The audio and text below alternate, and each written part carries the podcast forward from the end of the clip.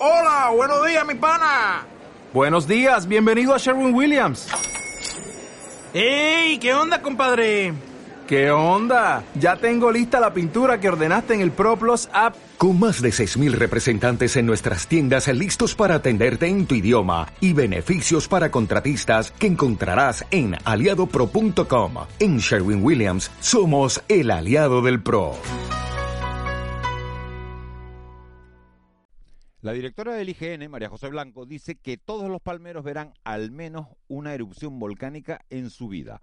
La ceniza ha cruzado el Atlántico llegando hasta Puerto Rico y el suelo sigue temblando. En este decimoséptimo día de erupción, el volcán de Cabeza Vaca suena así.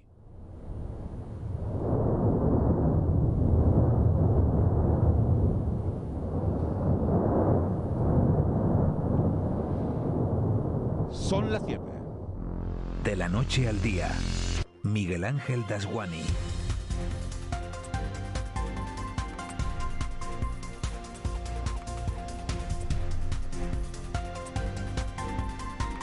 ¿Qué tal? Buenos días con el nombre de Fuerza La Palma, la Unión Deportiva de Miguel Ángel Ramírez y Pepe Mel y la Unión Deportiva Granadilla de la Primera División Femenina jugarán este martes el primer partido de fútbol mixto de carácter profesional en España. Las citas a las 8 de la noche en el Estadio de Gran Canaria y los que no puedan ir y quieran colaborar, que sepan que hay una fila cero y un código Visum en el que realizar aportaciones dinerarias para mostrar su solidaridad a quienes lo han perdido todo. El partido incluye sorpresas como las actuaciones de Ginés Cedrés, Caco y el palmero Luis Morera y podrán seguirlo esta misma noche en todo el grupo Radio Televisión Canaria.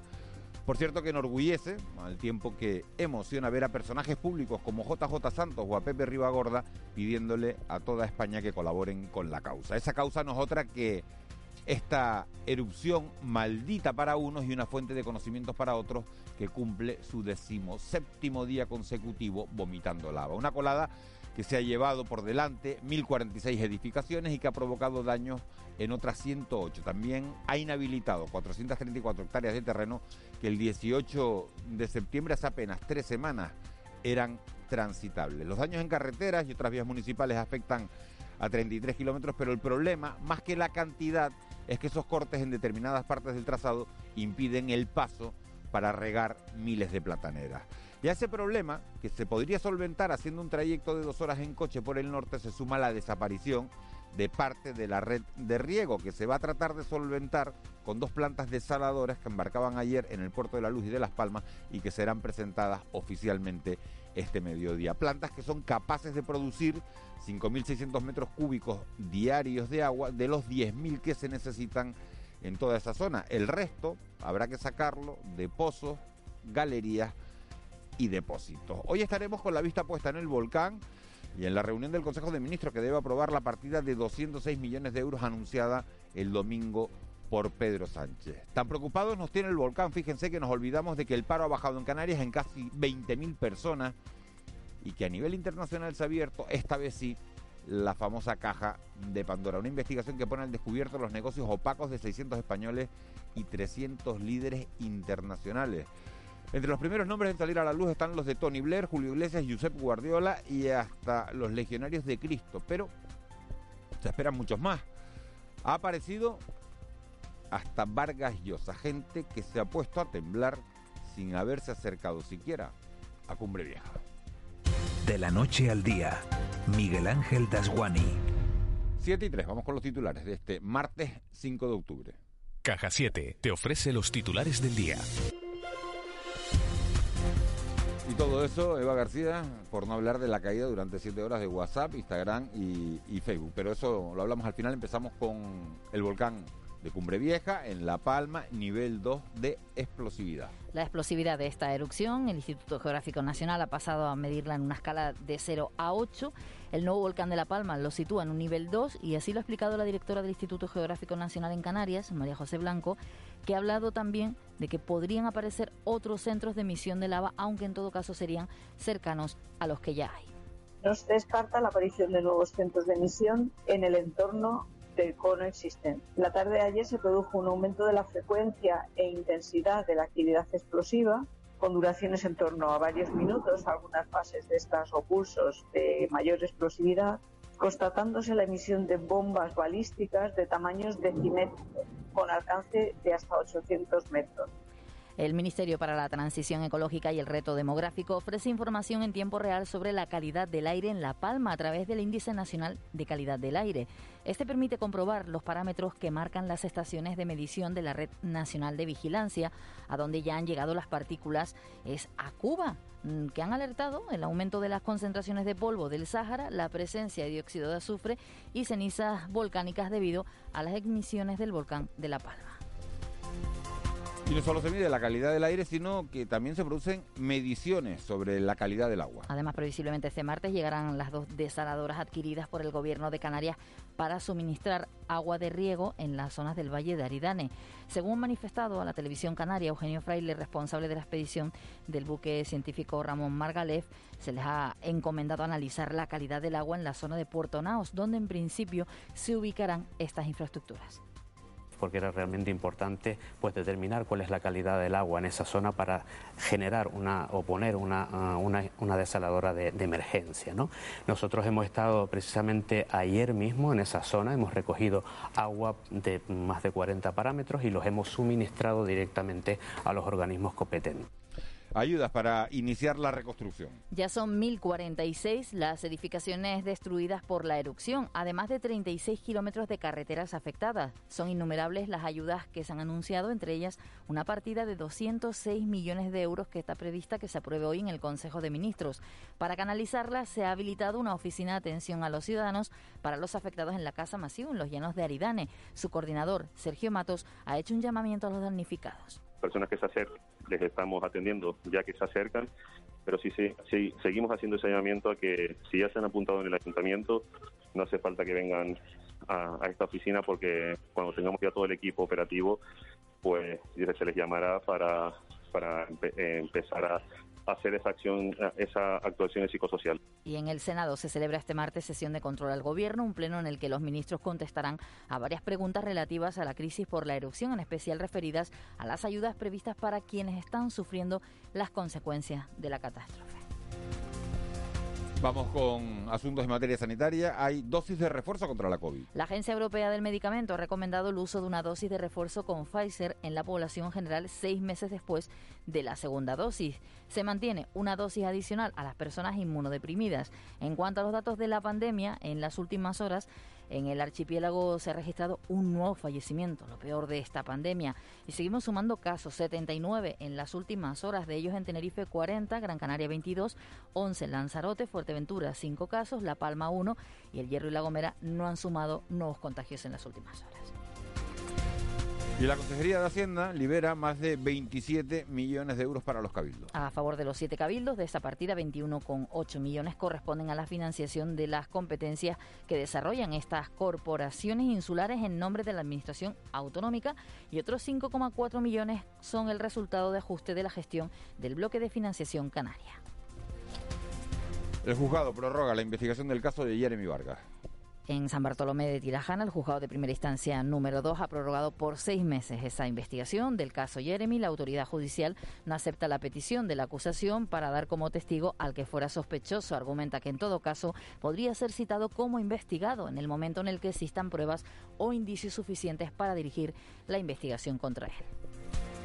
Y terminamos con esa noticia que, bueno, que comentaba todo el mundo ayer por la tarde y fue la caída durante siete horas, seis, siete horas de las principales redes sociales. Algunos nos acostamos incluso sin esas redes sociales de los servicios de Facebook y las aplicaciones de su propiedad, Instagram, WhatsApp y Messenger, que sufrieron una caída generalizada la mayor de su historia en todo el mundo y que impidió a sus cientos de millones de usuarios enviar mensajes y utilizar las aplicaciones de forma correcta durante más de seis horas.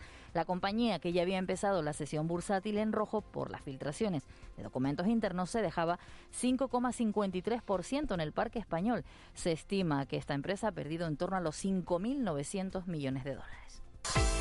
¿Estás estudiando? Pues enhorabuena. Un año más, el ingreso sobresaliente de Caja 7 te recompensa por tus buenas notas. Sí, sí, como lo oyes. En Caja 7 premiamos tu esfuerzo. Entra en ingresosobresaliente.com y consulta las bases. Caja 7. Somos la Caja de Canarias. 7 y 9, vamos ya con el deporte. Esta tarde partido importante en la Champions de voleibol. Juega el Guagua, en fútbol el Tenerife descansa, pero en fútbol hay un partido solidario que va a ser historia. Primer partido mixto en la historia del fútbol profesional. Lo juegan la Unión Deportiva Las Palmas y la Unión Deportiva Granadilla Tenerife y lo hacen para ayudar a la isla de La Palma. Simón Abreu, muy buenos días. Hola, buenos días Miguel Ángel. Esta tarde se disputa en el estadio de Gran Canaria el partido en favor de los afectados por el volcán de La Palma en un encuentro mixto en el que va a participar la Unión Deportiva Las Palmas y la Unión Deportiva Granadilla Tenerife y a la que invita a asistir el técnico del conjunto amarillo Pepe Mel. El martes jugamos otro partido, además importantísimo, como si fueran tres puntos por todo lo que significa para ayudar a la gente de La Palma. Animo a todo el mundo a, participar en eso, por favor. Un partido que contará con varios artistas invitados y que comenzará a partir de las 7 de la tarde. Se podrá seguir además por televisión canaria. Eso sí, la Unión Deportiva Las Palmas entrenará a partir de las 10 y media en la Ciudad Deportiva de Barranco Seco para preparar el choque del sábado ante la Unión Deportiva Almería.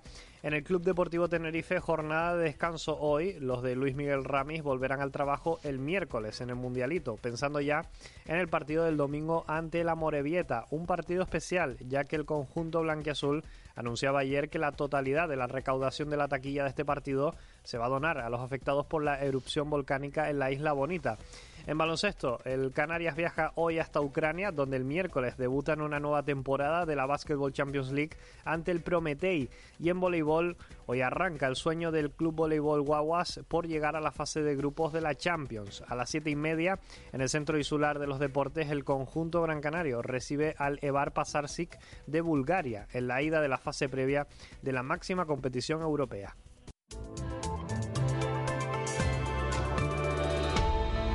7 y 11. Vicky Palma, buenos días de nuevo. Jefa de Meteorología de Radio Televisión Canaria. Buenos días, Miguel Ángel. Lo recuerdo porque hay gente que se está incorporando y no te ha oído nunca, que sería rarísimo. Sería que no vive en este planeta o no vive en este archipiélago, ¿no? No sé, siempre habrá alguien que no te conozca. Dar la lata sí la doy bastante. Vicky, nos dicen los oyentes, me han preguntado, es muy importante decir todos los días hacia dónde va a soplar el viento en la, en la palma para saber dónde puede caer la ceniza. Bueno, pues el viento hoy en, en la palma va a tener dirección noreste. Puede que esta tarde al menos en la zona más de cumbre, por encima de los 2.000 metros de altitud, el viento sea del este, pero en todo caso la ceniza se iría hacia el, por el suroeste de la isla, de la isla, hacia el oeste y suroeste de la isla, pues dependiendo de si se va muy al suroeste o no, pues podría llegar algo al hierro. Ayer era de sur de forma completa y sí que llegaba la ceniza a la isla del hierro y además eh, a vista de satélite, al menos en altura, las concentraciones que había eran bastante importantes. De momento hoy pues esperamos un alisio generalizado y eso lo haría pues alejarse por el suroeste y quedaría pues en principio libre de esa ceniza la isla del Hierro. Lo iremos viendo a, a lo largo de la jornada. De resto, ¿qué, ¿qué, tiempo nos vamos a encontrar? Pues bastantes nubes del alisio, otra vez, en lo normal ya para esta época del año, los cielos nubosos de momento ahora en parte del norte y este de La Palma, el norte del Hierro, de La Gomera, en el norte y este de Tenerife y de Gran Canaria y en distintos puntos de Lanzarote y de Fuerteventura. Es poco probable, pero no descartable, que estas nubes pues, puedan dejar algunas precipitaciones de carácter débil en medianías del nordeste, nada que ver con, con las de ayer. La, probabilidad de lluvia es muchísimo menor, pero podrían caer unas gotas. Por el sur, tiempo soleado, temperaturas sin grandes cambios, las máximas entre 27 y 28 grados. Y el que quiera acercarse a la costa, eh, sobre todo por el norte, es donde llega el mayor oleaje, que es principalmente de mar de fondo, y las olas en algunos momentos de la jornada pueden superar los dos metros de altura. ¿Hoy tienes la tele delante? No, ¿no? Porque siempre te pongo en este compromiso. No la tienes delante porque estás trabajando con, con nosotros y dándonos la previsión del tiempo, pero sí a los espectadores que nos estén eh, sintonizando a través de, de, la televisión o los que tengan un televisor cerca, por favor pongan la telecanaria porque la imagen que se está dando hasta ahora de la mañana, a las 7 y 13 minutos de este decimoséptimo día de, de erupción, bueno, decimoséptimo para nosotros, hay gente que cuenta que dice que es el decimosexto, que cuenta que el domingo se cumplieron 14 y hoy sería el 16. Bueno, pues en ese debate da igual entre decimosexto y decimoséptimo está habiendo tal cantidad de explosiones, a pesar de que los científicos lo colocan en un nivel de explosividad de 2 en una escala de 10, que, bueno, que da que pensar que esto va a durar para, que esto va para, para largo. La imagen de, de Televisión Canaria de verdad eh, es espectacular. Si tienen una tele cerca les recomiendo que, que la pongan. ¿Algo más, Vicky?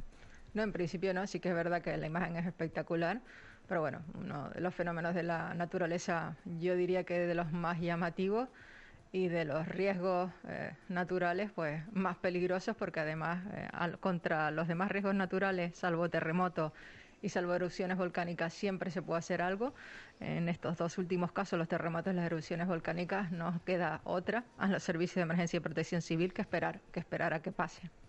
Yo les recomiendo también a los oyentes que bueno que nos estén sintonizando en este, a esta hora que si quieren ver cómo se formó la isla de La Palma, eh, se metan en la página de Instagram, ahora que funciona, de una hora menos, que ayer hicieron un, un ejemplo gráfico en realidad aumentada, lo hacía nuestro compañero Victorio Pérez, sobre cómo se originó la isla de La Palma y es muy interesante ver esa, esa, esa pieza de realidad aumentada, aumentada, esa recreación, porque da para hacerse una idea de que vivimos, somos producto de, de un montón de, volcanes. La desgracia, la tragedia, en este momento es que, claro, que, que- que se haya llevado tantas construcciones y la vida de tanta gente, eh, la vida emocional de tanta gente por delante. Vicky, gracias.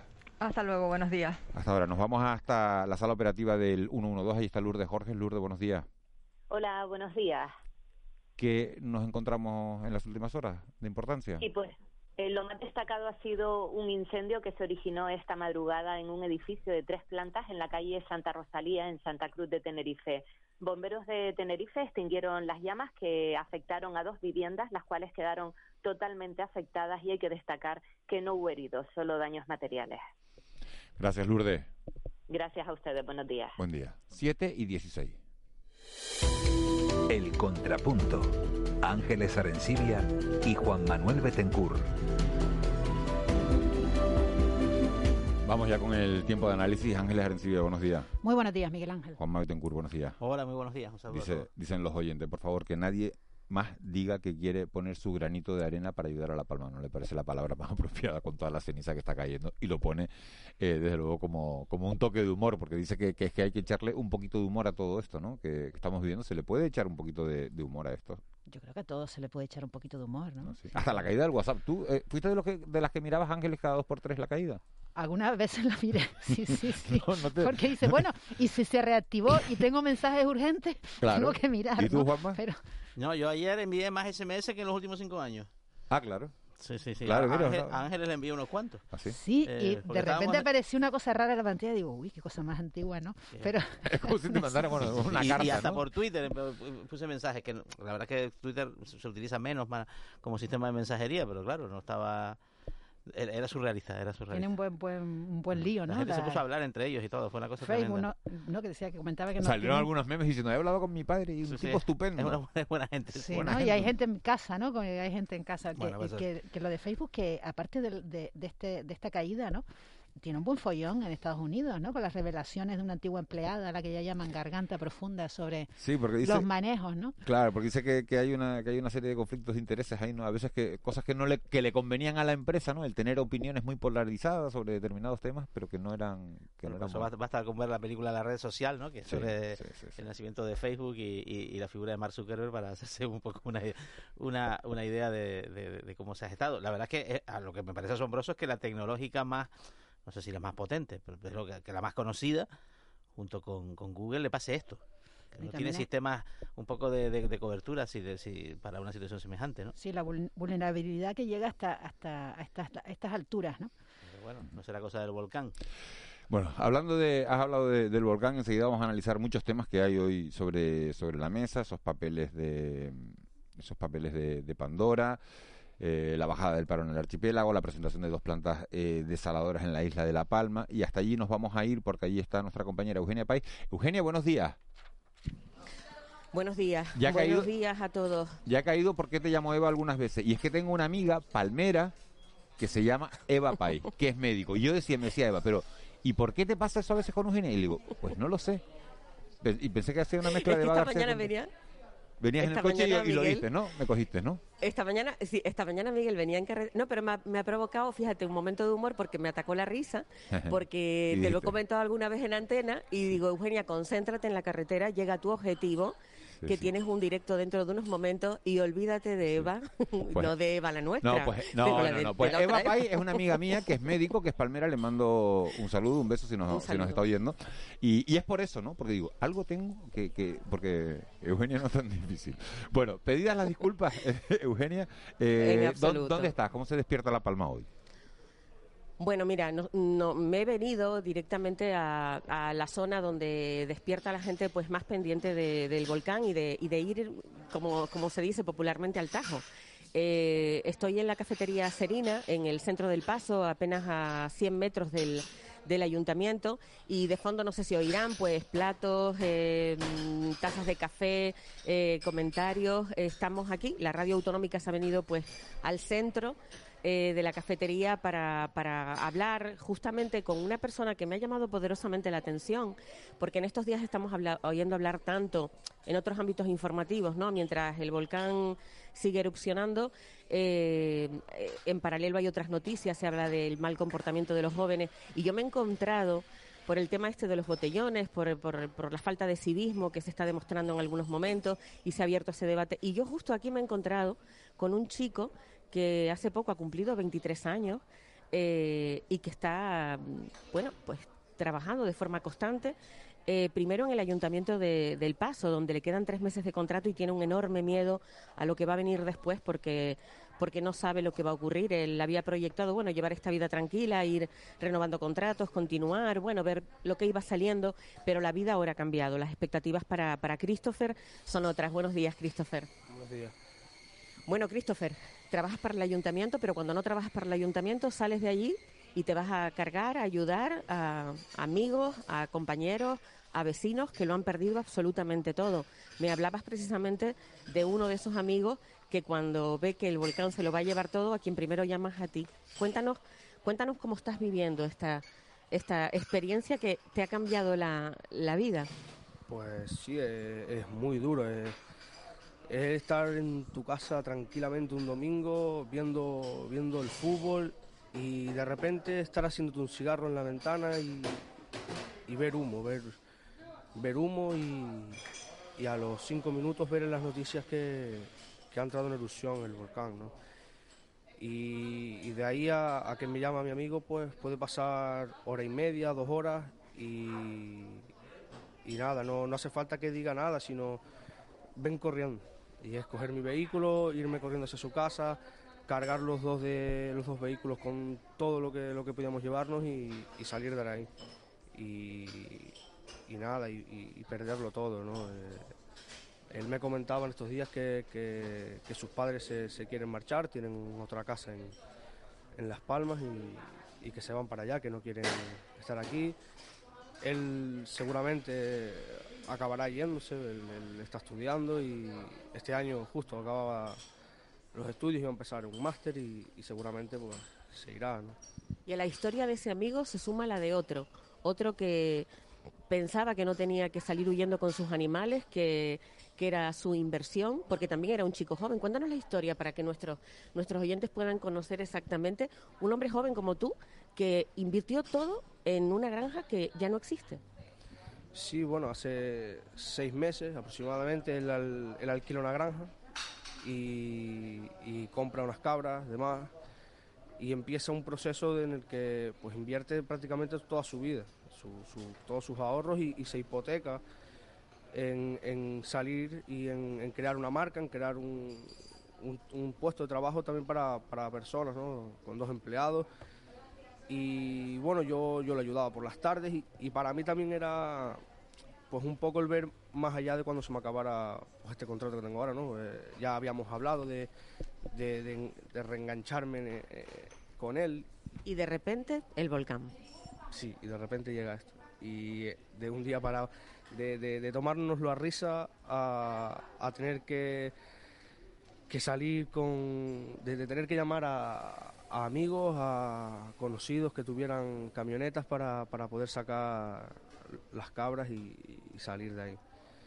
Y en un principio salimos con la idea de, volver, de, volver porque en ese momento nos quedábamos sin luz, sin agua. El ambiente, el, el- aire, pues eh, caía mucho, mucho material, caía, el aire estaba espeso, no, los olores. Y tuvieron, y tuvieron la certeza luego de que no iban a volver nunca. Sí, apenas al día siguiente, ¿no? Al día siguiente de salir, nos llaman, bueno, lo llaman a él y le comunican que se van a acercar a la granja, que van a colocar unos puntales porque el terreno se puede ceder y ¿Se dio bajo la lava? no se dio bajo la lava, pero al, al- con los movimientos se vino abajo y ya con el material que ha caído pues se quedó enterrado, pero bajo, picón, bajo arena, no, no, no bajo lava.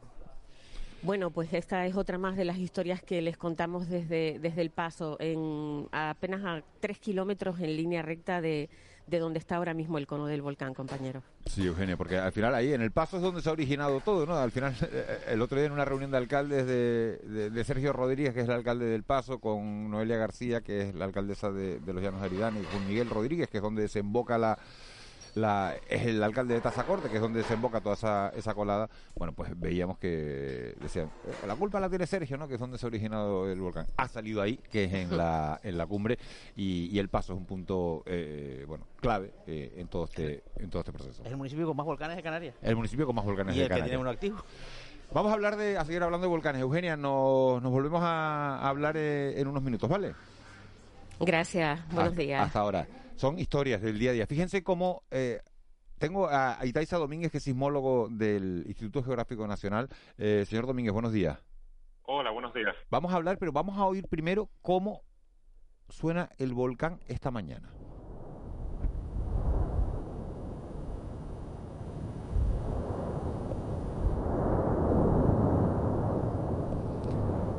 Una, una fase de explosividad 2, un nivel de explosividad 2 que pueden ver quienes nos estén siguiendo ahora mismo por la, por la tele canaria, eh, se están viendo esas explosiones.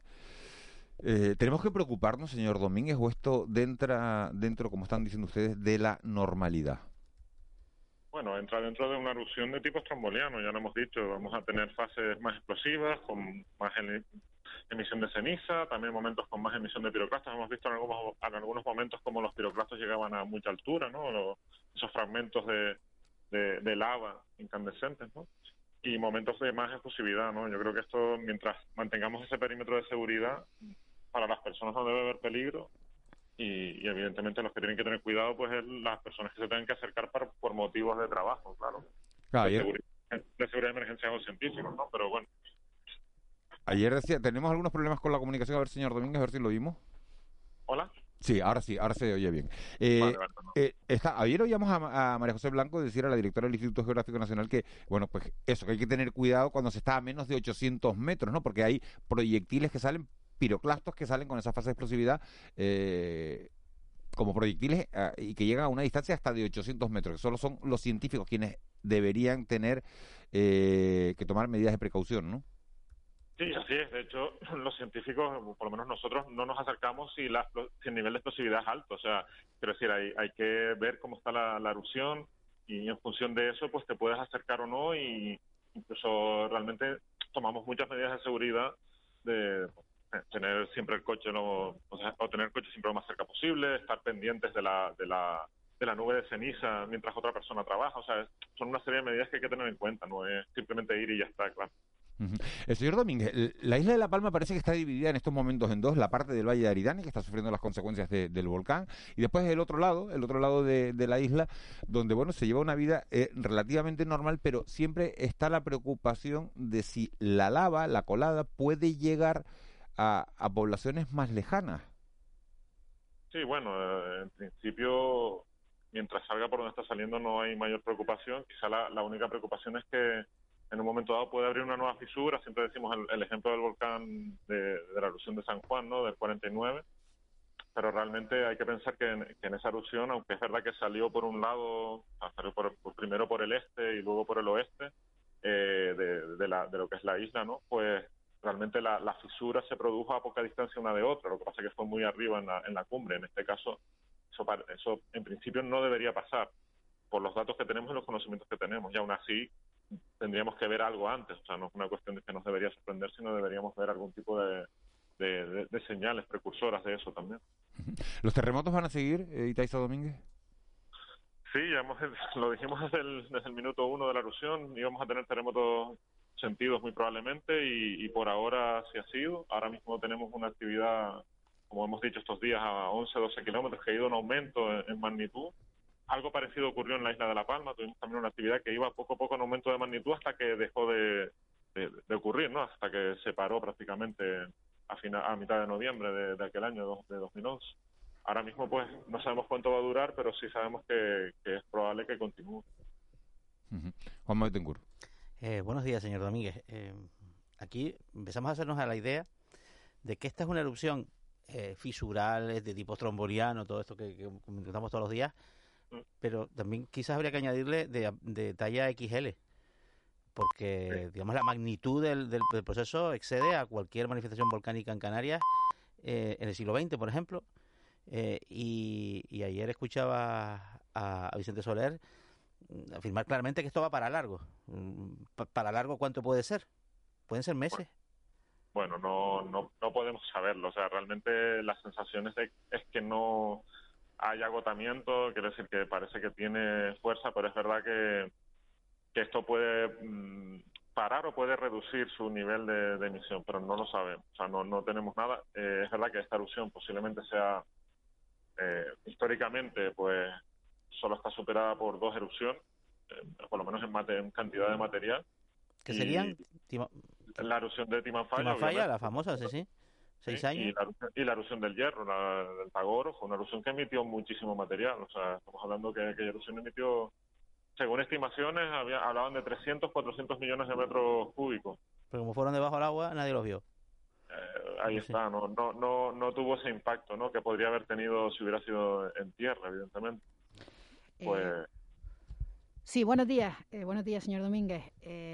A la vista de, de, lo que van diciendo, bueno, usted y, otros colegas, ¿no? Los científicos de lo que estaba hablando ahora mismo con Juan Manuel Betancourt, de, la, de las dimensiones que, que, parece que tiene este fenómeno, eh, la, la, Palma, o sea, los ciudadanos que conviven con esto deberían o deberíamos pensar en, en, en cómo convivir con este fenómeno porque parece que estamos esperando, ¿no? Bueno, es la realidad, ¿no? Estamos esperando a que esto acabe de una vez. Eh, eh, mucha gente lo desea, muchísima gente lo desea con, razones muy fundadas.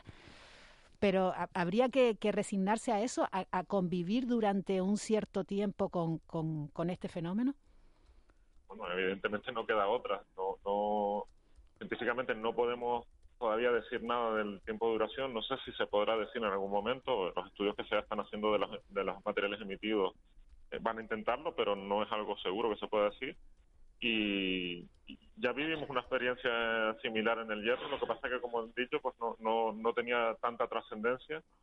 Fueron muchos meses, ¿no? Nosotros mismos, como científicos, pues nos ponemos que decir en, en lo peor en el sentido de que nosotros sabemos que tenemos que estar preparados para para una actividad larga, aunque ojalá fuera corta, pero tenemos que estar preparados si hiciera falta eh, estar aquí durante mucho tiempo.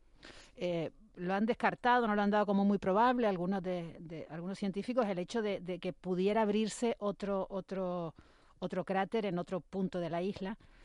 En el caso de que esto mm, sucediera, eh, la tecnología con la que ustedes cuentan eh, permitiría mm, predecirlo, pronosticarlo o, o advertirlo con un tiempo, con un margen amplio.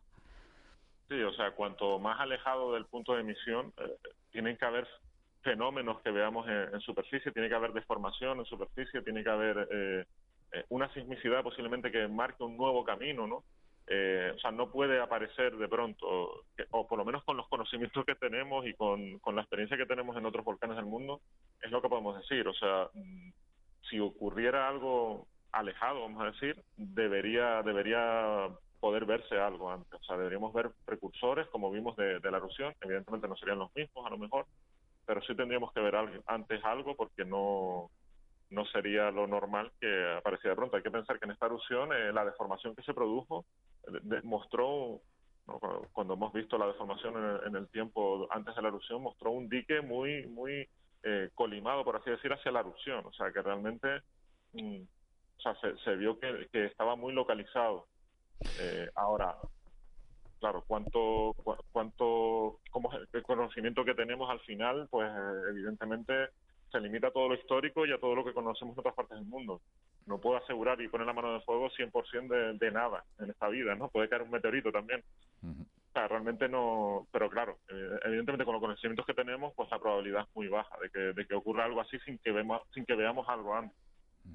Señor Domínguez, una última cuestión. Eh, el Teneguía se ve como, como bueno, pues como, como un hito bonito, con, con una historia, ¿no? De, de esa erupción que, casi casi fue una, una bendición y esto se está viendo como, como una tragedia. ¿El problema es de- del volcán o el problema es nuestro, que hemos construido donde, donde no debíamos? Y hay que replantearse a raíz de todo esto, no solo lo que decía mi compañera Ángeles Arencibia, de, bueno, de, de que hay que asimilar, que hay que convivir con, con fenómenos eruptivos, sino hay que replantearse dónde construimos en este archipiélago o es imposible o, o construyamos donde construyamos vamos a estar expuestos a situaciones de, de este tipo A ver, hay que pensar varias cosas. Primero, eh, evidentemente, las, catástrofes naturales son catástrofes porque afectan a las personas. O sea, ahora mismo, hace 100 años, la cantidad de personas que vivían en, una, en las islas era mucho menor. La erupción del Chinchero, por ejemplo, en Tenerife de hace 100 años, pues la afección fue mucho menor a la que tendría ahora, porque el riesgo ha aumentado porque hay más personas. Ahora bien, las áreas volcánicamente susceptibles de tener erupciones volcánicas en, en Canarias son muy extensas, o sea que eso supondría eliminar, por así decirlo, la población, poblaciones, incluso municipios enteros.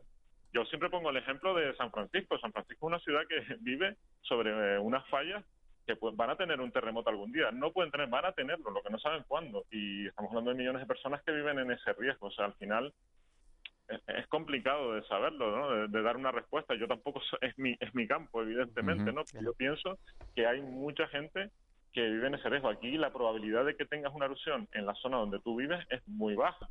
Es un buen ejemplo. Las erupciones ocurren cada 50 años, por ejemplo, en la isla de, de La Palma, ¿no? Entonces, eh, la probabilidad es muy baja, no cero, y yo creo que no se puede decir no construyamos en toda esta zona porque puede haber una erupción en los próximos en los próximos mil o dos mil años. Pero bueno, esa es mi opinión personal. Es un buen ejemplo el que usted dice. Eh, en California 40 millones de personas viven sobre la falla de San Andrés.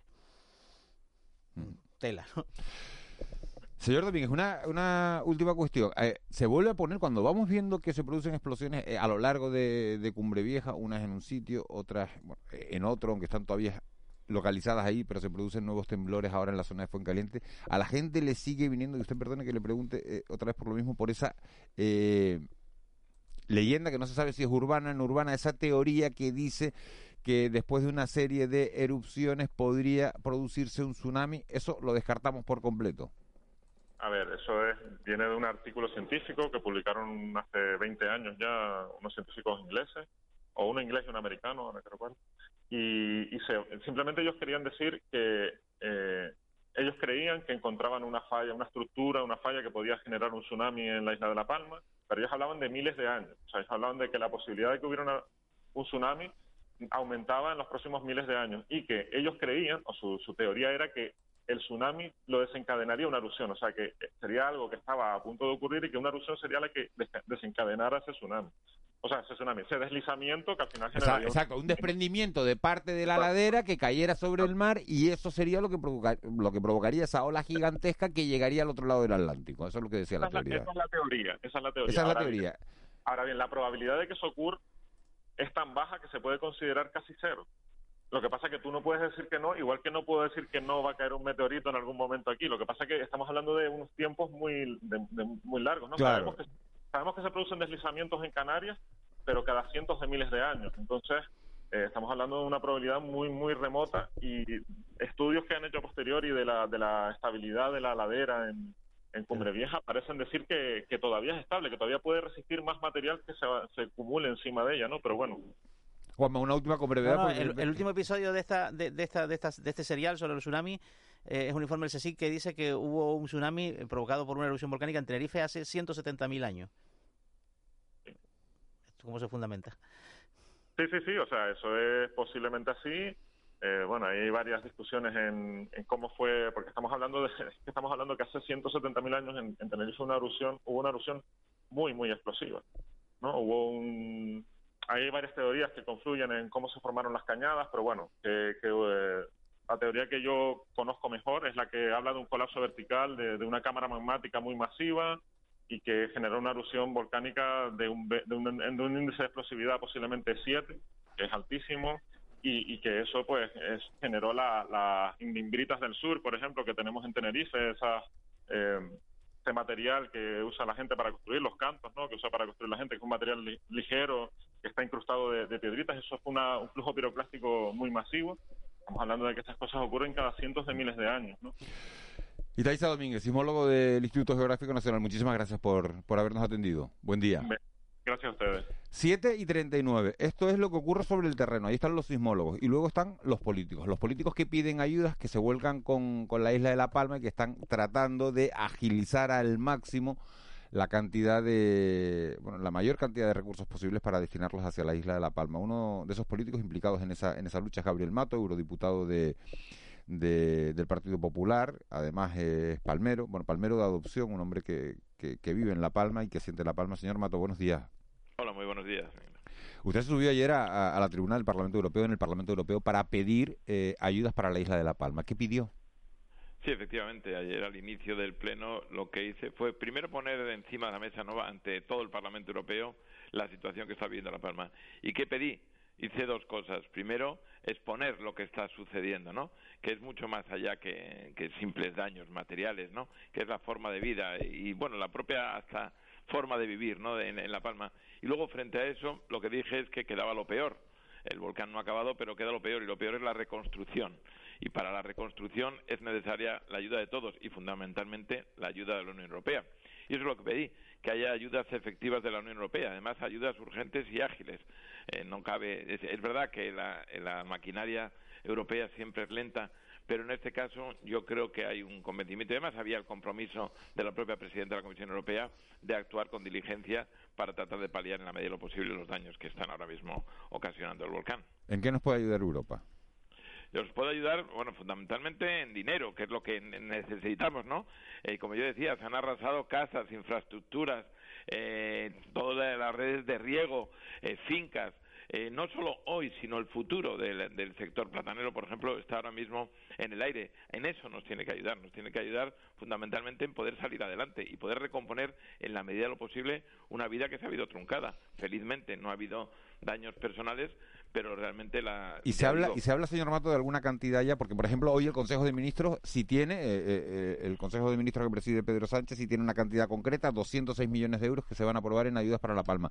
Eh, la Unión Europea ha hablado de cifras sobre qué cantidad podría destinar a la isla de La Palma. No, yo creo que no, pero entre otras cosas porque tampoco están cuantificados los daños que se han ocasionado y además que se siguen ocasionando.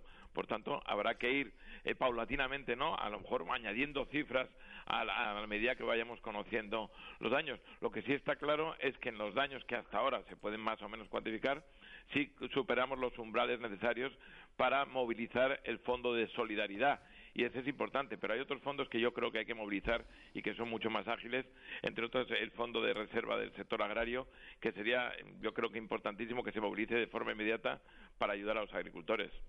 Eurodiputado, muy buenos días. Tiene que haber algún precedente, ¿no? En el cual, pues, este fondo de solidaridad o, o- o herramientas similares se haya puesto en marcha. No sé, una inundación, un terremoto, algo que haya producido, pues, pues, pues daño. Quizás erupciones volcánicas no sería el caso, en efecto. Pero otra, otro tipo de calamidad. ¿Cuál sería un poco el precedente al que se podrían, digamos, nos podríamos acoger para, sobre todo para tramitar esto con la celeridad debida? Sí, sí ha habido precedentes. Lo que pasa es que a nosotros no nos interesa mucho siquiera ir a los precedentes, porque lo que nos interesa es hacer valer nuestra condición de región ultraperiférica, que tiene unas condiciones distintas, además que conseguimos cambiarlas en su momento para poder movilizar el fondo de, de solidaridad. Fondo que, por otra parte, lo primero que hay que hacer es solicitar la movilización y eso lo tiene que hacer el Estado miembro, el Gobierno de España, y luego intentar agilizar en la manera, de la mejor manera posible. ¿Cómo es? Mediante anticipos, sin perjuicio de la valoración final que se pueda hacer. Eh, buenos días, señor Mato. Yo le quería preguntar precisamente por eso, por los tiempos. Eh, usted eh, habló en el Parlamento, anteriormente, pues, eh, por lo menos la Úrsula von der Leyen explícitamente mostró su apoyo a La Palma en, un tuit, al menos. El- su compañero o su colega o, o- el eurodiputado Juan Fernando López Aguilar de PSOE también ha hablado en este sentido. En tiempos ¿Cómo se tramita esto? ¿Cuánto tiempo de- debe esperarse para que Europa eh, tenga unos fondos disponibles para La Palma? yo no me atrevo a decirle exactamente el tiempo. Sé que la maquinaria es lenta, por eso precisamente lo que estamos pidiendo es que no sea el trámite normal, sino que sea un trámite acelerado dada la necesidad, ¿no? Y por eso lo que estamos diciendo es que sin perjuicio de toda la tramitación, lo que se puede ir llevar sin ningún tipo de problema, en principio, es a, una, un adelanto de los fondos sin perjuicio del, del, fondo final o de la cantidad final que nos pueda dar los distintos fondos, porque hay otra serie también de posibilidades que yo creo que hay que poner encima de la mesa una vez que tengamos eh, alguna cuantificación, ¿no? Entre otros, también, ya decía, ese fondo de reserva del sector agrario, pero también tenemos el, Banco Europeo de Inversiones que para todas las infraestructuras podría servirnos. Es decir, yo creo que hay muchos mecanismos en Europa que hay que utilizar y ahí no hay que dejar de utilizar ni uno solo de ellos. ¿Y puede ser ya sin esperar a, a que acabe la erupción, sin esperar a tener el balance? Es lo que hablamos de adelantos. Al final son adelantos a cuenta, por decirlo de alguna manera, ¿no? Por entendernos en el lenguaje normal. Eso podría ser perfectamente. Tiene que ser la comisión la que la que lo autorice. Pero están concienciados. Yo de verdad creo que que la, la palabra de la presidenta de la, de la comisión y la orden que dio también al, al, comisario de gestión de crisis, que se llama así, para que se pusiera en marcha, al margen de la actuación que tuvieron desde el minuto cero eh, con Copérnica y alguna otra cuestión, hace ser, por lo menos yo desde mi punto de vista, eh, pues mm, creo que podemos ser positivos, ¿no? Y tener la esperanza de que se ponga en marcha esa maquinaria tan lenta a una velocidad que no es la habitual. Gabriel Mato, eurodiputado de, del Partido Popular. ¿Conoce usted gente en los llanos que haya perdido la situación? Porque sí, Sí, ese es el gran drama, ¿no? Yo lo, lo explicaba ayer. Porque una cosa es, bueno, que te lo vean la, la televisión, que sepas que hay un volcán allí, y otra primero es vivirlo. Yo llevo toda mi vida, casi media vida, ¿no? Y mis tres hijos son de La Palma, y entonces lo siento, lo vivo a diario. Pero es que además cada día vas eh, conociendo más gente. El sábado mismo estaba en la calle comiendo, y bueno, me encontré con, con una persona a la que conozco mucho. ¿Qué tal vas? Bueno, y me dijo, bueno, pues mal, recuperando, ¿qué pasó? Y entonces me cuenta que fue de los primeros que tuvo que abandonar la casa y la abandonó absolutamente sin poder coger nada. Y a su vez él tenía pues su cuñada, la, eh, hija de la cuñada y otra eh, hermana eh, que habían perdido absolutamente todo. Es decir, llega un momento que, que lo vives, ¿no? Porque conoces a mucha de la gente que ha perdido todo y eso es muy complicado. Y es muy complicado ver, como yo estuve en la JTI, pues viendo que en dos metros cuadrados, cuando están allí los enseres que han podido salvar, pues está toda una vida, ¿no? En dos, tres metros cuadrados. Y eso no sé, hay que, no hay que contarlo, eso hay que vivirlo y es imposible, por mucha solidaridad que tengamos, el llegar a ponernos en, en la piel ¿no? de, de, toda esa gente que, bueno, por eso tenemos que intentar agilizar lo posible claro. su, sí, sí, su dolor. Y agilizar todas esas, esas ayudas que sin duda va a ser lo que les, lo que les va a ayudar a salir a, adelante. Gabriel Mato, muchísimas gracias por haber estado con nosotros. Muchas gracias, un abrazo fuerte. Una, un abrazo grande. 7 y 47, cambiamos de tema, aparcamos un segundito. Eh, la situación en la, en la isla de La Palma para hablar de, del otro asunto que, que, nos ha tenido en jaque durante todo el año y que bueno y que ahora parece por lo menos que, que la parte de la ciudadanía llevamos con, con un poquito más de, de tranquilidad hablamos de, del COVID-19 Amos García Rojas jefe de epidemiología de, del gobierno de Canarias de, sí, y, y presidente de la Asociación Española de Vacunología señor García Rojas ¿cómo está? Hola, Miguel Ángel. Bueno, buenos ¿cuánto, días. ¿cuánto, tiempo? Yo creo que hacía, bueno, ya que nos habíamos convertido casi en pareja de hecho, que los teníamos aquí todos los días. Y, y lo hemos dejado tranquilo a cuenta del volcán durante 15 días, por lo menos, ¿no? Un mes. Sí, la verdad es que, lógicamente, la, la ansiedad, la, el impacto mediático en estos momentos la tiene el drama terrible que se está desarrollando en la isla de ¿Cómo La lo Palma. vive usted el, el, tema de La Palma? ¿Cómo lo está siguiendo? Con, con, con, mucha tristeza, con mucha tristeza, Miguel Ángel, porque es increíble eh, que afortunadamente, afortunadamente no se han producido víctimas humanas porque la ciencia ha funcionado, pero desgraciadamente estamos ante un fenómeno natural que desgraciadamente ha arrasado en forma de lava con la vida eh, sentimental, afectiva de, de, numerosos palmeros y palmeras. Y esto es terrible, no es, es, es, lamentable. Y otra cosa aprovecho, si me permite, Miguel Ángel. Por supuesto. Pero recordemos que el problema de la, de la Palma es un problema local que está dentro de otro más global, que es la pandemia, que todavía no ha acabado. Estamos bien, pero todavía sigue ahí. Eso le iba a preguntar, eh, señor García Rojas. Situación del COVID en estos momentos y situación de la, de la vacunación en Canarias. Sí, yo creo que las dos, los dos aspectos son muy positivos. La situación del COVID está llegando ya a límites de, de riesgo bajísimo y la vacunación, eh, a pesar de que va lógicamente con un ritmo más lento en estos momentos, porque queda menos gente sin vacunar, las coberturas que tenemos son superiores al 80% en personas protegidas con la pauta completa y eso es señal de que por un lado avanzamos con la vacunación y esto tiene como resultado objetivo también una disminución en el número de casos. Señor García Roja, hoy tiene usted su primera reunión como miembro del Comité Permanente de la Oficina Regional para, para Europa de la Organización Mundial de la Salud. ¿Qué espera de esa reunión?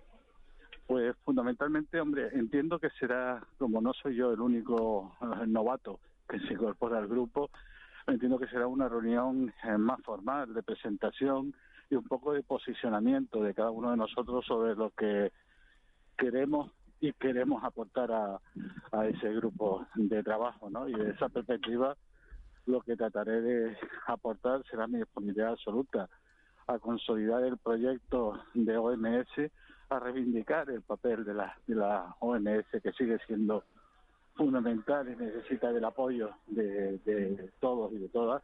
Y, y, y nada, ver cuáles son las posibles líneas de trabajo que se van a implementar y, lógicamente, poner mi, mi cuerpo y mi alma en alguna de esas líneas.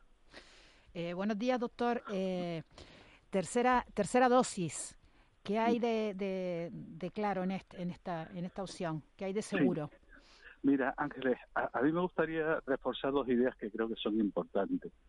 En primer lugar, que la EMA no es un órgano recomendador, es un órgano regulador del medicamento. La EMA no recomienda, la EMA regula. Y lo que ha regulado es la viabilidad en función de que es segura y es efectiva de dar una tercera dosis en el caso de que las autoridades de cada país así lo decían por sus realidades epidemiológicas. No es recomendado porque no recomienda, regula la viabilidad o no de dar una determinada prestación farmacéutica. Y desde esa perspectiva, lo que ha puesto sobre la mesa son dos aspectos diferenciadores también. Por un lado, lo que es una dosis adicional. Una dosis adicional es aquella que se debe de dar a determinados perfiles de personas que por su estatus de salud eh, o por su situación de envejecimiento, sobre todo cuando están en un órgano cerrado como es una residencia, eh, la respuesta protectora que hemos conseguido con la pauta normal no ha sido suficientemente robusta y requiere una dosis adicional, con esta y con otras vacunas.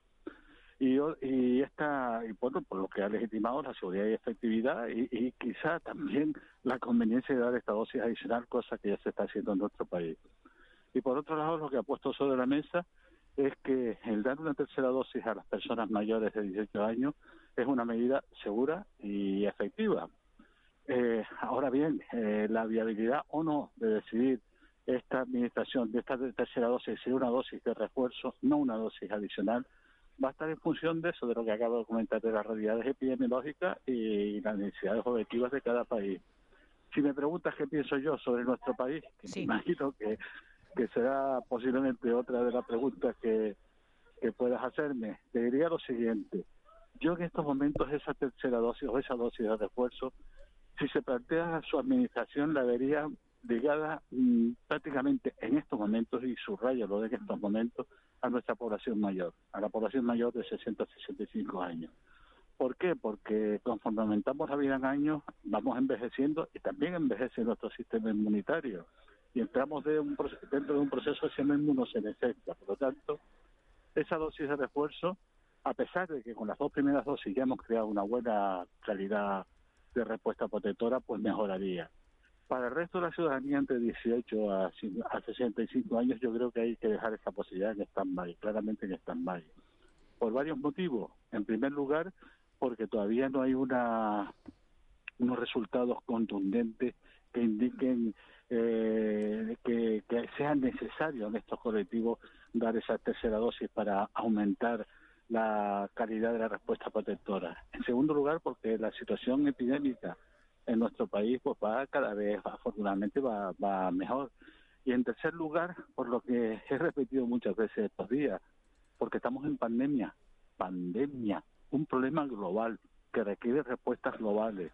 Y mientras en algunos países desarrollados se está eh, planteando poner una tercera dosis a las personas que ya tienen dos dosis con carácter universal, aunque la evidencia todavía no es suficientemente sólida, salvo en los casos de personas mayores o inmunodeprimidos, en los países en vías de desarrollo se está planteando poner, poderle poner la primera dosis a quien no tiene ninguna.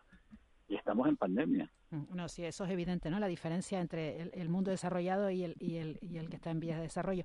Una cuestión mm, muy cortita. Eh, eh, todo esto que has afirmado respecto a las vacunas, para todas las, las, vacunas, incluida Janssen. No, no, no la, la, tercera dosis en estos momentos únicamente tenía, o la dosis adicional únicamente tendría. La dosis adicional puede ser la de ARN mensajero, tanto la de Pfizer o la Moderna. La ampliación de una dosis de refuerzo, o sea, una tercera dosis al grupo entre 18 años o más, eh, tendría que ser necesariamente Pfizer porque es la única que ha hecho estudios al respecto en estos momentos.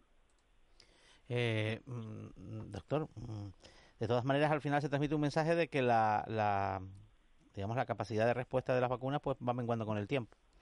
Por eso se habla tanto de que en 2022 habrá vacunas, pues la de IPRA, esta de Janssen, o sea que se va a generalizar en un tiempo que, que, que bueno que no está determinado aún, que habrá que volver a pasar por la vacuna contra la COVID en algún momento.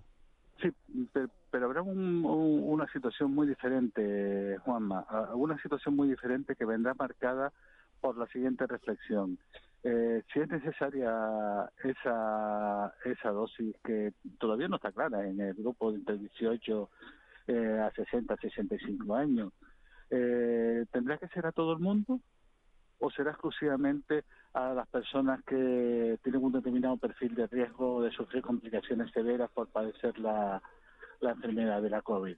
Porque se entiende que ya en esos momentos habremos yuculado la cara más amarga que ha tenido la pandemia, que son las muertes y las complicaciones.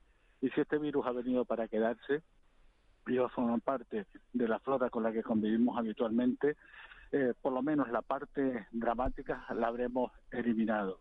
Y por lo tanto, si seguimos teniendo que vacunar, pues posiblemente sea más razonable, más lógico que vacunemos exclusivamente a los vulnerables. A, día de hoy, Canarias tiene 1.300 casos activos, ¿no? Ha bajado muchísimo. La verdad es que hubo un momento en que realmente empezaron a, a caer casi por centenares cada día, se daban altas y por tanto los casos activos bajaban en los próximos meses cuál va a ser la pauta normal. No, sé si, por, por, ejemplo, usted conoce muy bien por, las epidemias ocasionales de la, de la, gripe, ¿no? La gripe estacional, ¿no? Eh, ¿Cuántos casos activos había? ¿Cómo comparamos esto? ¿Con qué lo comparamos a partir de, a partir de ahora? Eh, con, pues mirándose atrás es incomparable con cualquier otro eh, proceso de, la salud pública de las últimas décadas, ¿no? Sí, no, es un proceso nuevo y por lo tanto referentes no vamos a tener. Lo lógico, lo, lo lógico es pensar que la situación ya debe de tender a una estabilidad. Eso no quiere decir que podamos seguir conviviendo con brotes, eh, y brotes vamos a tener, brotes vamos a tener porque eh, las vacunas no son esterilizantes, es decir, evitan la enfermedad pero no la infección, y entonces es previsible que podamos tener brotes que se van a estar condicionando, en mi opinión, fundamentalmente en los espacios cerrados, en los espacios cerrados mal ventilados, donde se prescinda del uso de la mascarilla, no se respete la distancia, lavado de manos, etcétera, etcétera. Por, eso es tan importante incidir en estos momentos en lo que puede ser el control del problema, eh, actuando sobre los espacios cerrados. Los espacios cerrados tienen que estar bien ventilados, bien ventilados, y no dejar de usar la mascarilla en el interior, ni mantener la distancia y el lavado de manos, porque es ahí donde vamos a encontrarnos posiblemente la, posibilidad de génesis de brote. Amos García Rojas, jefe de epidemiología del Gobierno de Canarias, presidente de la Asociación Española de, Vacunología. Hoy tiene su primera reunión como miembro del Comité Permanente de la Oficina Regional para Europa de la Organización Mundial de la Salud. Toda la suerte del mundo, señor García Rojas, en esa reunión y ya nos contará. Muchísimas gracias. Un placer estar con ustedes como siempre. Un abrazo. un abrazo, un abrazo enorme. 7 y 58. Vamos a conocer la situación del tráfico en las capitales de provincia Canarias. César Martel, Las Palmas de Gran Canaria. Muy buenos días. Hola, buenos días, Miguel Ángel. Tiempo sin hablar. ¿Cómo está la situación en, Las Palmas? Bueno, la situación es la, típica de esta primera hora de la mañana, de, de, hora punta. Estamos observando como el tráfico en la parte baja de la ciudad, por la avenida marítima Gran Canaria 1, pues presenta algunas retenciones en el carril de acceso a la zona de Olla de la Plata También el entrelazado de la Gran Canaria 31, lo que es el túnel de San José, y en los accesos a la zona de Juan 23. Siguiendo con el recorrido de, la avenida marítima, también el entrelazado al Carabineras presenta algo de retención y su último tramo la llegada a la rotonda de María. En parte alta, las retenciones habituales de los accesos desde la Gran Canaria 3 a la zona de Rafaela de las Casas, la zona de la Ballena y los accesos a los túneles de Julio Luengo. En cuanto a la vía de la parte media, tráfico fluido de momento, si bien algunas pequeñas retenciones en lo que es también la zona de eh, parte baja de la ciudad, lo que es la bajada de primero de mayo por Buenos Aires y demás. Resto de días sin incidencias importantes. César Martel, muchísimas gracias. Dios, buenos días a todos. Buen día, 7.59. Eh, no tenemos comunicación hoy con Sebastián Pajés, vamos a seguirlo intentando a lo largo de los próximos días, pero en Santa Cruz de Tenerife lo que nos dice el Twitter es que, que está la situación normal, con tranquilidad, los mayores problemas en Tenerife, como siempre, en la TF5. Hay colas kilométricas otra vez para la gente que se esté dirigiendo hacia la, hacia la capital tinerfeña por esa autopista del norte de Tenerife. Hay colas también en la, en la vía de Ronda que es un poco lo, lo habitual y en la zona de Ancheta. La verdad es que es terrible. Vamos con el boletín de las 8.